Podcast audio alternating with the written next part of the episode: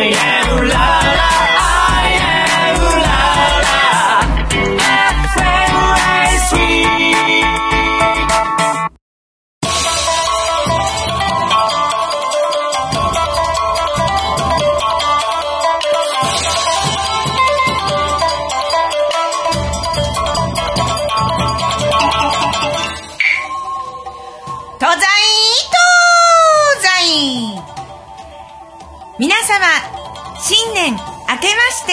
おめでとうございます。昨年より始まりましたエリカの東西東西。おかげでまだ続いております。毎月素敵なゲストで素晴らしいゲストの方をお招きして、今年もお送りいたしますので、どうぞごひいきによろしくお願いいたします。えー、さてさて、今年一番目のゲストの方をご紹介いたしましょう作曲家編曲家ピアニストとして今やゲーム界の音楽のキング・オブ・ザ・ミュージシャンとしてご活躍の伊藤健二さんをお招きいたしております。伊藤健さんの愛称でおなじみです。どうぞ最後までお付き合いください。この番組は季節の魚をメインにプライベートでご宴会で美味しく楽しくご堪能いただくお店四谷日本料理竹村よりお届けいたします。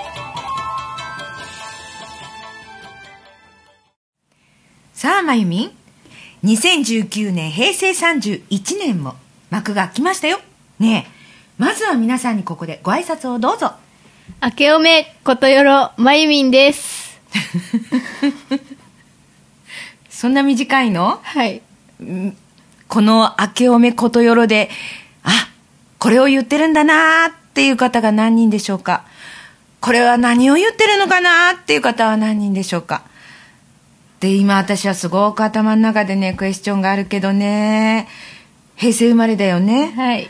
平成生まれの子はことよろ明けおめで終わっちゃうの？時間短縮。時短、ここ、ここで時短ですか？まあ、え、じゃあ何？ご両親にも？ことよろ明けおめっていうの？で、お父さんお母さんもことよろ明けおめっていうの？普通に普通に？普通におめでとうって言ってくれる。ああ、お父さんお母さんは普通で。ねよかったね。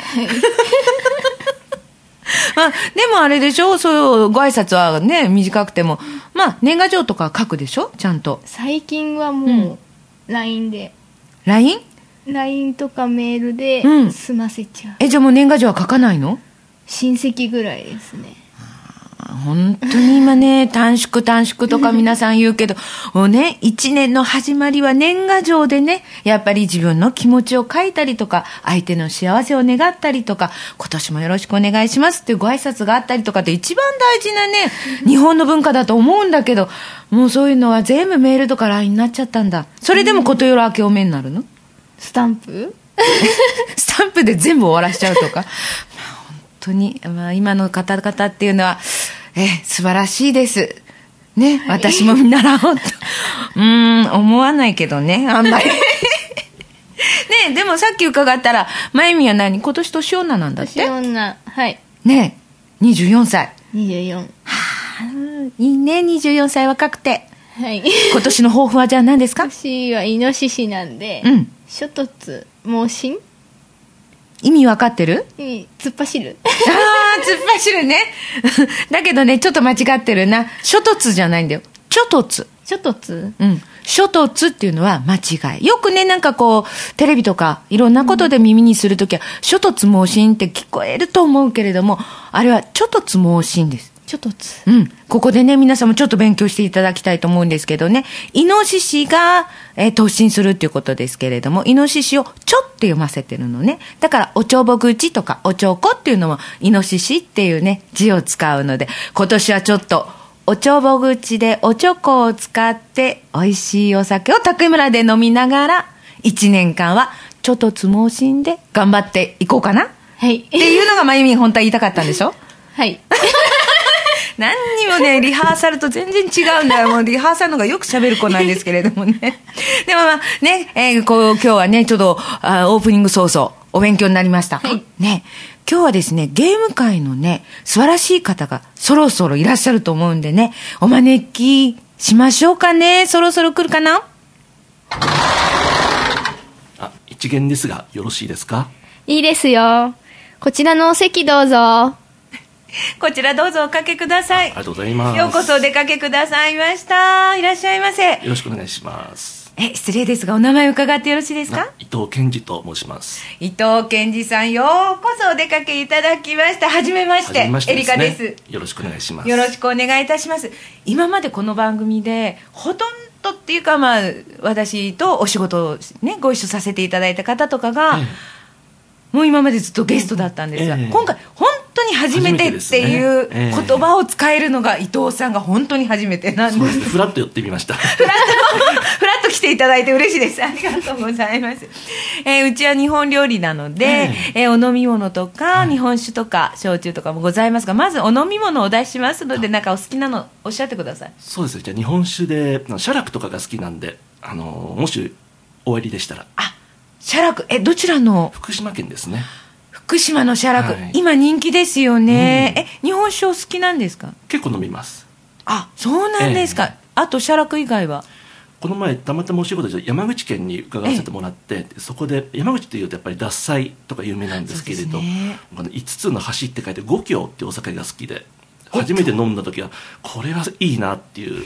えー甘いとか辛いとか、すっきりとかって言ったらどう？僕は甘口でコクの方が好きなんでだからそういう意味ではそっちのに偏りますね。あそうなんです、えでも山口で五郷なんでなんとなく五郷っていうと京都っぽいようなイメージで。今日だけじゃないですかそれは。今日だけなのかな？なんて今思った山口のお酒で。そうですね。はい。そうなんですか。申し訳ございません。両方とも竹村には今入っておりませんが。えー福島のねお酒ということで、えー今ですね奥の松という、はい福島の二本松ですね、あちらの奥の松というお酒を、はい、今はね、皆さんにく可愛がっていただいておりますので、そちらの吟醸をええお出しさせていただきますので、よろしいですか？はいはい、まゆみん、じゃあ奥の松お願いします。大将に言ってきて。はい、大将に言ってきます。はい、お願いします。えー、そうなんですか、日本酒。そうですねどのくらいお飲みになるなんて伺ったらあれですけど。いやー昔っていうか若い頃っていうかは結構僕も会社員時代だったことがあってその時はあのゲーム会社で、株式会社スクエアっていうところだったんですけれども、ええ今はスクエアエニックスっていうドラゴンクエストとかドラクエ？そうですねファイナルファンタジーー。の会社なんですけれどもそのドラクエじゃない方の会社でいわゆるファイファイナルファンタジーなどの会社の社員だったんですけれども、ええまあその頃は皆さん社員が僕も含めてみんな若い世代で、ええ。結構いろいろ日本酒も含めてまあ飲んで飲んでっていうぐいぐいいった世代だったんでいろいろ飲んだり飲ませてもらったりしましたね。あ、そうなんですか。じゃあその日本酒飲みながらそのゲームのお話をされたりとか、まあ、そうですね。結構そういうよ酔い話から結構始まるって意外にあって。ええでそのままみんなまだ体力ありましたから結構翌朝まで行って、うん。でそのまま会社に寝泊まって、うん。でそれでまた起きてすぐにやるって結構パワフルな世代でしたね。よくこのね、ゲームをお作りになる方、まして音楽お作りになる方っていうのは、こうよく寝ないでとか、うんよく頭の回転が回るなって私なんか回ってましたね。まだギリギリ回ってました。いや、で体力もあれですよけどね、えーそんなパワフルな。で。したね。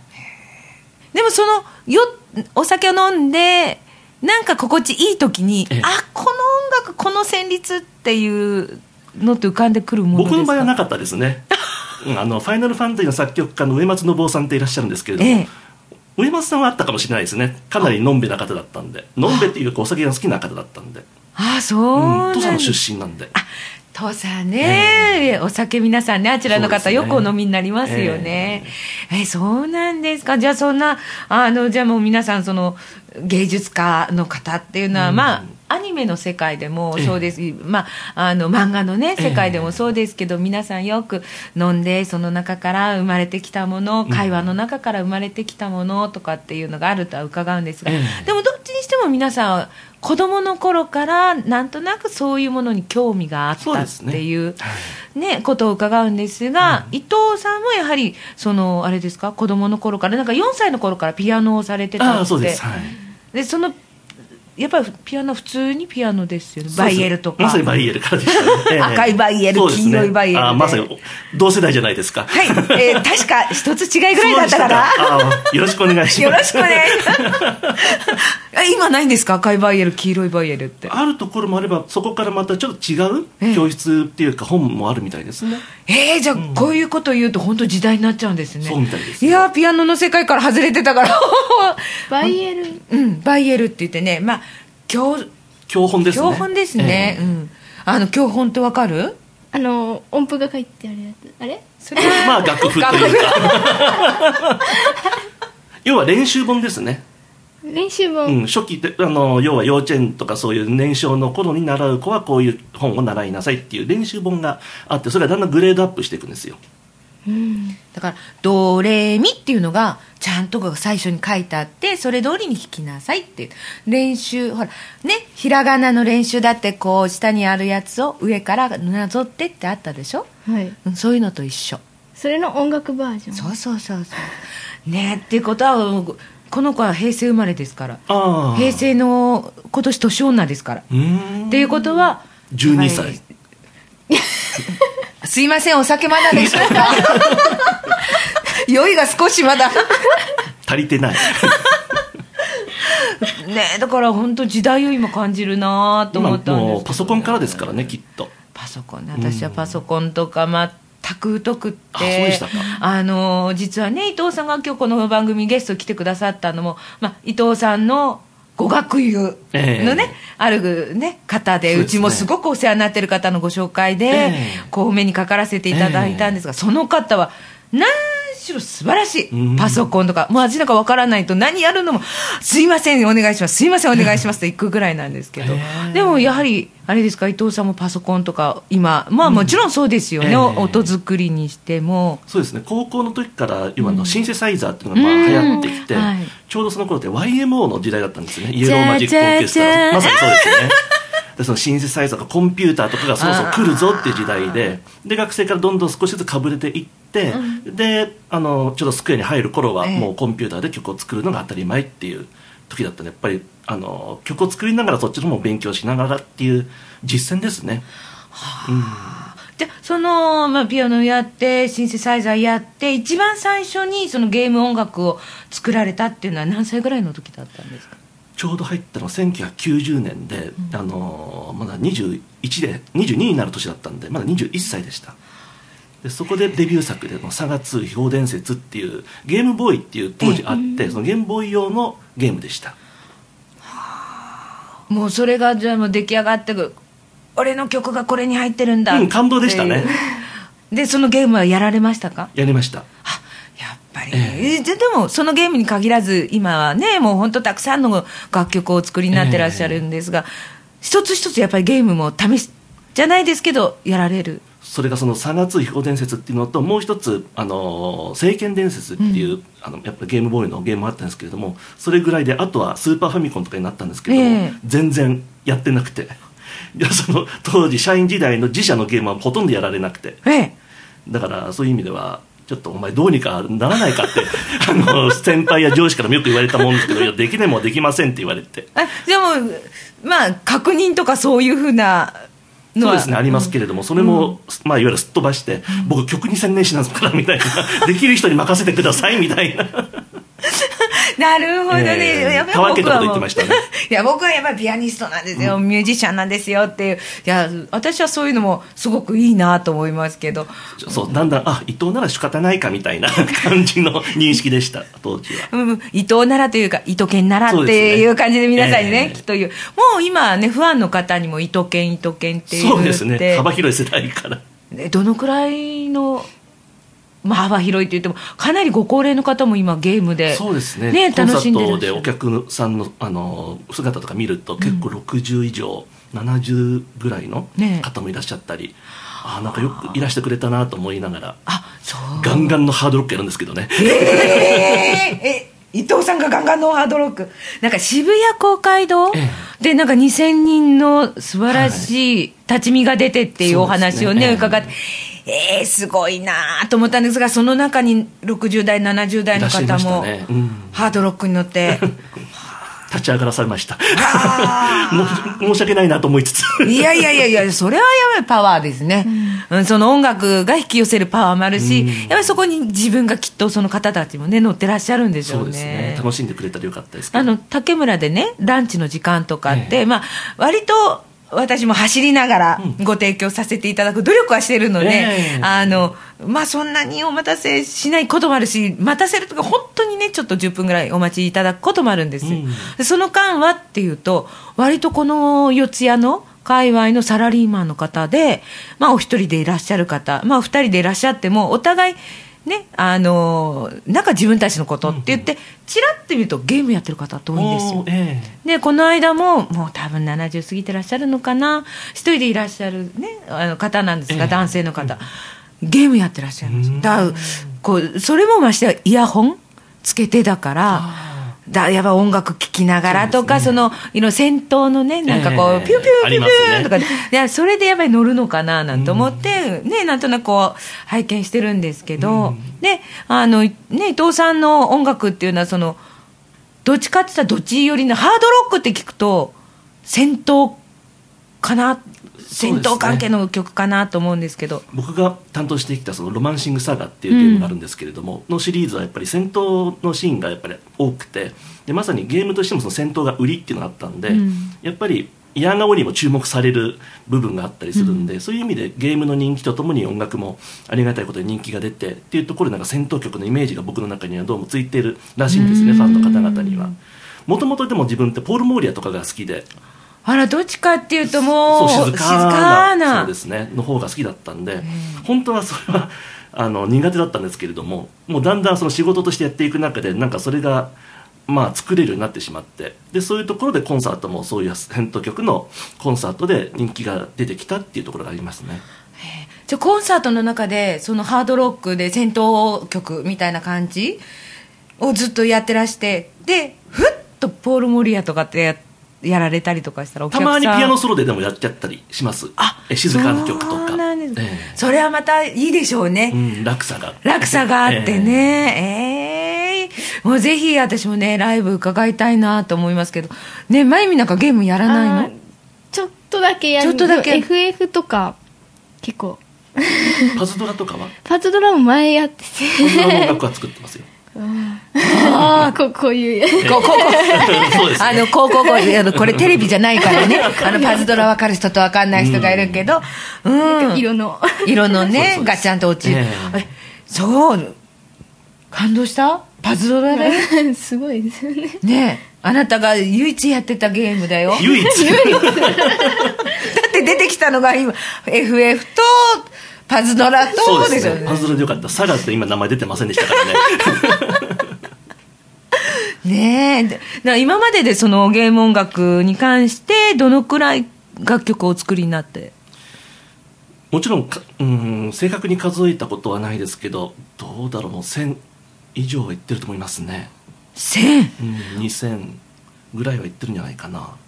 あのーひばりさんが美空ひばりさんがご生前の頃ねレコーディングした曲っていうのがまあ500ええ。ちょっとあるんですけれどももうそれをはるかに超えてるわけじゃないですか。あでも僕らの場合は劇版なんですね要は、アニメにしろゲームとかにしろいわゆる劇版と言われるジャンルでそういう意味では一つのタイトルに例えば10まあ、最低2 3 0曲、多くても560もしくはゲームによっては100200、うん。ファイナルファンタジーっていうすごい多かったんで、で上松さんも本当に必死で頑張りながらやられたことがあって結構200とか作ったりしたこともあったんですけど一つのタイトルで。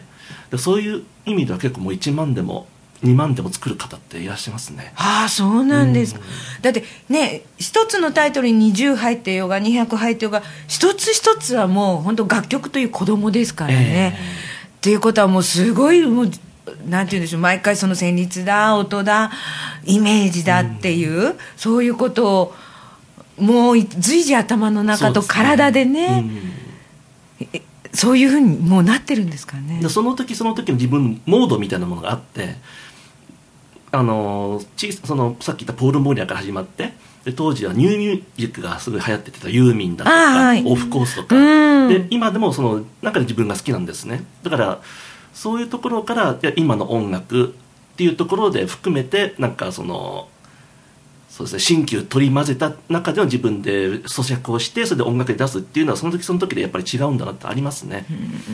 だからさっき言ったパズドラと自分がやってきたサガっていうのはやっぱり似て非なるものっていうのがあるんで、それぞれのファンがいるっていうことはそういうことなんだなと思います。あーなるほどね。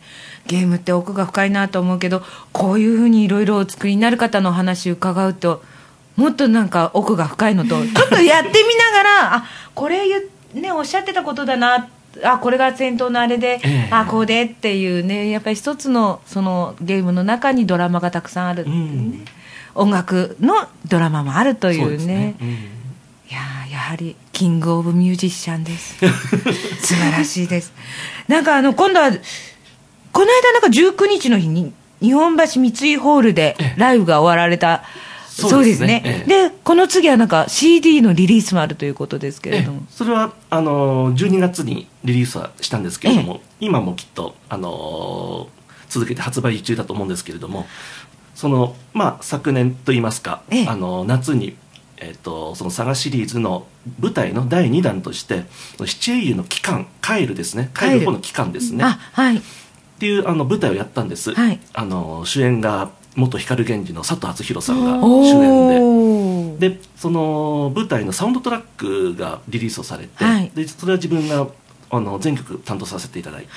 でそのサウンドトラックがリリースしたのとであのクロマチックハーモニカの奏者で、ええ。あの南りりささんっていう女性の方がいらっしゃるんですけれど、でそのアルバムで「キャンバス」ってアルバムがありましてえ。えその一曲で「レッドネイル」っていう赤い爪っていうちょっと怪しげなタイトルなんですけれどもまさにそういう怪しげな曲を作ったんですけれどもそののあアルバムがその同時に出ましてで今もきっと好評発売中だと思うので。そうですか、ええ。ぜひ皆さんね、あのゲームだけにあの集中なさらず、このサンドトラックの方もね、ぜひぜねタイトルもう一度お願いします。はい、一つがあの「サガザステージえー七英雄の期間」オリジナルサウンドトラック。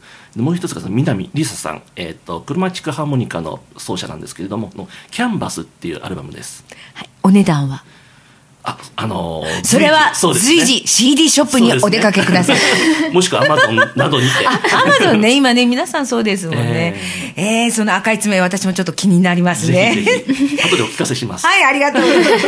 あの、この番組ね、たい一番最初に私の歌で、みこしどっていう歌をね、流させていただいて、はい。ゲストの方の最後に必ず、あなたの人生道はと伺うんですけれども、伊藤さん、いかがでしょうか？なかなか重いですよね思いです。はい。でも軽やかになんとかなるさじゃないですかね結局はなんとなく、わかります。うん。なんとかなるさ。それしかないですから結ね。局そこじゃないかと僕は思いますね例えばいろんな、まあ、仕事があってで、まあ、2つ3つたまたまたま重なったとで締め切りも近くなったとここでうんうんうなるよりもまあなんとかなるさでああの翌日迎えてなんともなんなかった時もありますけれど でもね、結論なんとかなっちゃったっていう。そうねそういう精神の方がいいんじゃないかとなんとかなるさ。うんなんとかなるよ、まゆみ。ね予想と違うから。予想と違う。いやもう本当にね、もうたくさんね、お話も伺いたいし、本当実はね、あの、楽器を持ってきていただいて、ちょっとここでね、えー、竹村を見てどういうふうな曲がね、イメージされるかなとか、そう、エリカっていう人を見てどういう思ったんですけど、ええこの楽しみはまた次回にまということで、今日は私の面接をしていただいたという感じんで ね、ぜひ、あの、今度はそうですね、日々元気と戦う女、エリカ、みたいな、寡黙な、寡黙な大将、みたいな、なんかそんなんで、イメージで、えー、さらっとなんか、曲を聴かせていただけたら、はい、日本酒一生飲んでいただきたいと思います。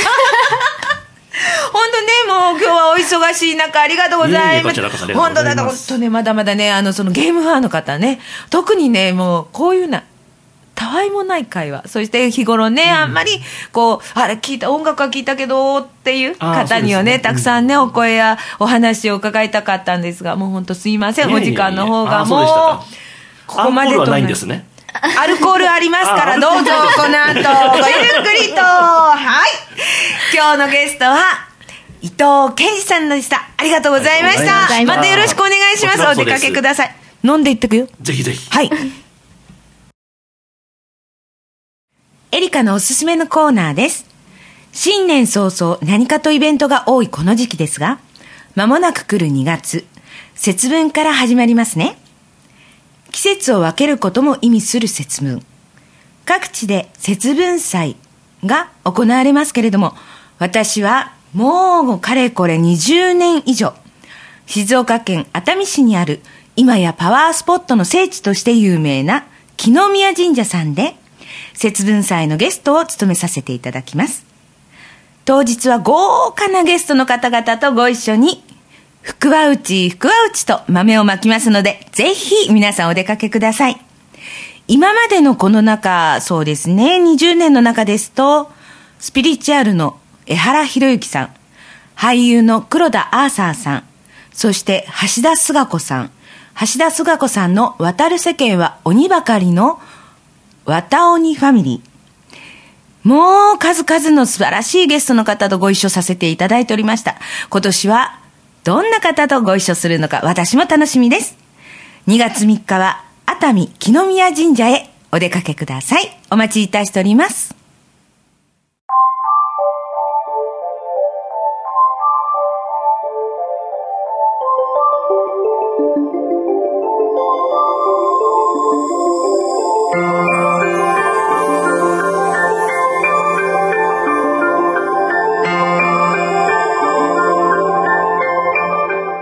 今夜もそろそろお時間となりました。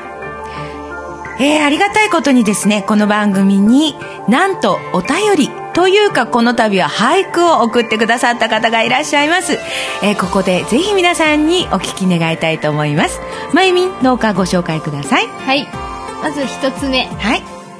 昼夜と迷わず入る竹村に、寡黙な大将自慢の味。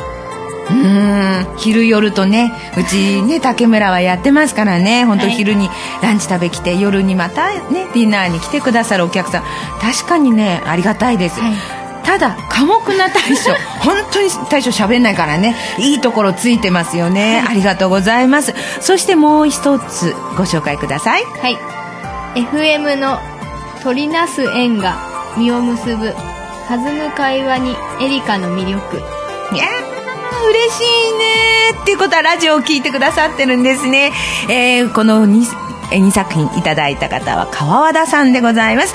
川和田さんどうもありがとうございました。またぜひお送りください。えー皆さんからのね、お便り、そしてメールもこちらではお待ちいたしております。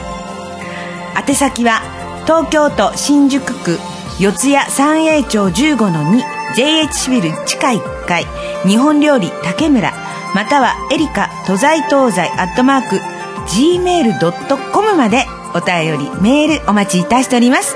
どんどんお送りください。ということでまゆみ今日も終わりました。ねえもうすぐ2月ですよ。寒い寒い。2月。もう好き？うん、まあもう少しで春が来る。